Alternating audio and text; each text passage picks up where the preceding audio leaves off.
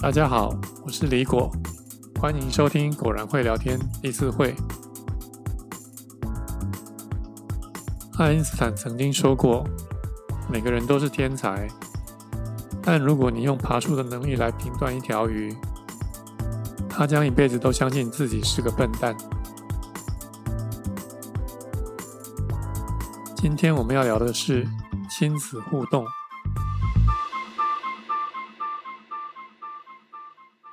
相信大家都可以认同前面我们所提爱因斯坦说过的那段话：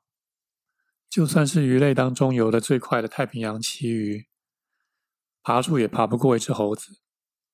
因为鱼天生的本事在游泳，而不是爬树。同样的，我们也不会用飞翔的能力来评断一只猴子，更不会用游泳的能力来认定一只老鹰的好坏。我们之所以不会用错误的方式来衡量前面这三种动物，是因为我们清楚知道它们各自的天赋是什么。也许你不相信，类似用爬树能力来衡量一条鱼的事情，每天都在我们身边发生。我们似乎对于这样的现象已经习惯了，所以视而不见，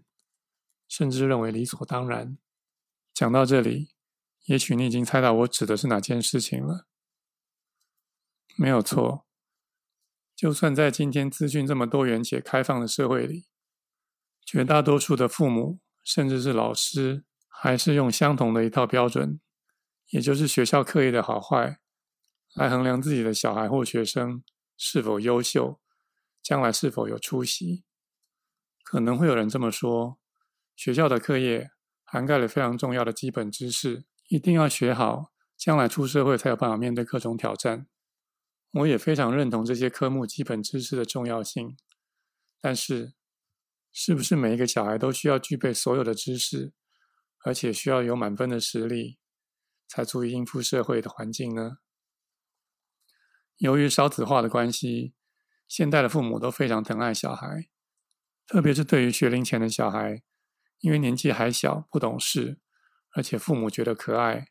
都会不吝惜于称赞他们，疼爱有加。然而，小孩子一旦上了国小，在都市地区，有的甚至提早到幼稚园，开始有了课业，就有了比较。当孩子的课业成绩有哪科不如别人的时候，父母很可能就会把焦点集中在考不好的科目上，而忽略了称赞孩子表现好的科目。因为这套全国适用的检视标准，必须要每科都考高分，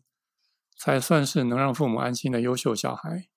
聊到这里，有两点想跟各位父母分享。第一就是，如果我们知道小孩子天生就是一条鱼，专长是在游泳，而不会爬树、不会飞，我们会不会用爬树的本事或者是飞翔的能力来判断他的好坏呢？另外一点就是，父母对孩子在学龄前、学龄后的态度转变，从学龄前的疼爱有加、处处称赞，到开始上学有了课业之后，太专注在孩子表现不好的科目，而忽略了对孩子其他表现好的所有事情的称赞。这样的落差，孩子不但不容易适应，更可能会打击到他的信心。当他的信心受损的时候，学习的能力就会越来越低落。我相信尽早陪伴孩子找出他最具天分的能力，会比敦促他把学校课业的每一科都考到满分来得更有帮助。另外，每个人都是需要被肯定赞美的，尤其是小孩子。当我们给他越多的肯定赞美的时候，他会对自己更有信心。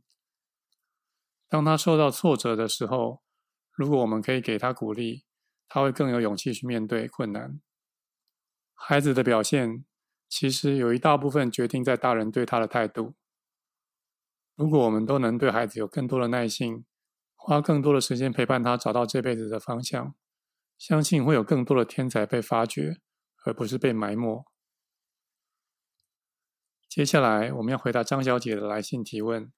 张小姐，你在信中提到，你跟先生结婚九年，现在有两个小孩，一女一男，老大是女生，已经满七岁上国小，因为先生的大哥家住附近，孩子的年龄也相近，所以假日经常会把小孩子带过来，话题总是围绕在小孩子的课业上。女儿的成绩虽然不差，但是没有大伯的儿子成绩优秀。另外，女儿似乎有过动的倾向，经常会制造出一些声响，有时候劝也劝不听，直到对她大吼才稍微安静一两分钟，之后又继续如此。这让你每到周末的时候倍感压力，很想逃走。你问说该怎么办？张小姐，您辛苦了。如果说真的压力很大，受不了的时候，跟先生说一声，小孩子暂时由他来带，你到外面去走一走，或找朋友聊聊天，等到心情比较稳定了之后，再回来面对。跟小孩子沟通的时候，有时候不能用大人的思维，因为孩子的表达能力还不如大人好，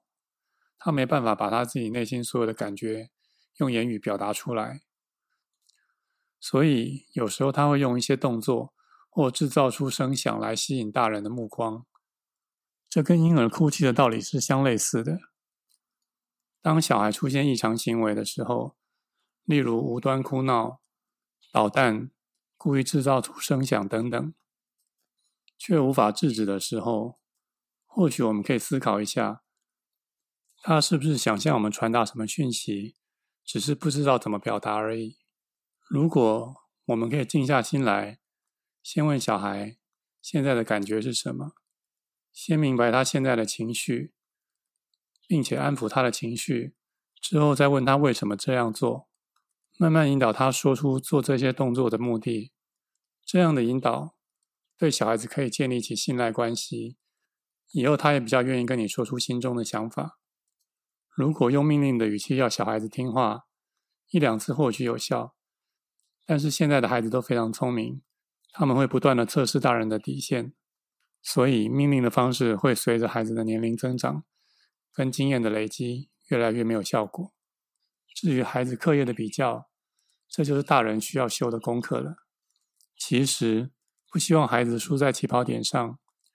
父母所担心的有一大半来自于当跟别的孩子家长比较的时候，要面对自己孩子课业成绩不如人的那种压力吧。害怕跟别人不同，你就只能跟人家一样。如果你也认同爱因斯坦说的话，就从现在起，好好的陪伴孩子，一起找出上天真正赋予他们最棒的能力吧。今天的节目就到此结束。如果你喜欢我们的节目，欢迎给我们满分的评价，并且订阅与分享。如果对我们的节目内容有任何建议，或者是有问题想提问，也欢迎您来信到我们的 email 信箱。感谢您的收听，我们下周再见。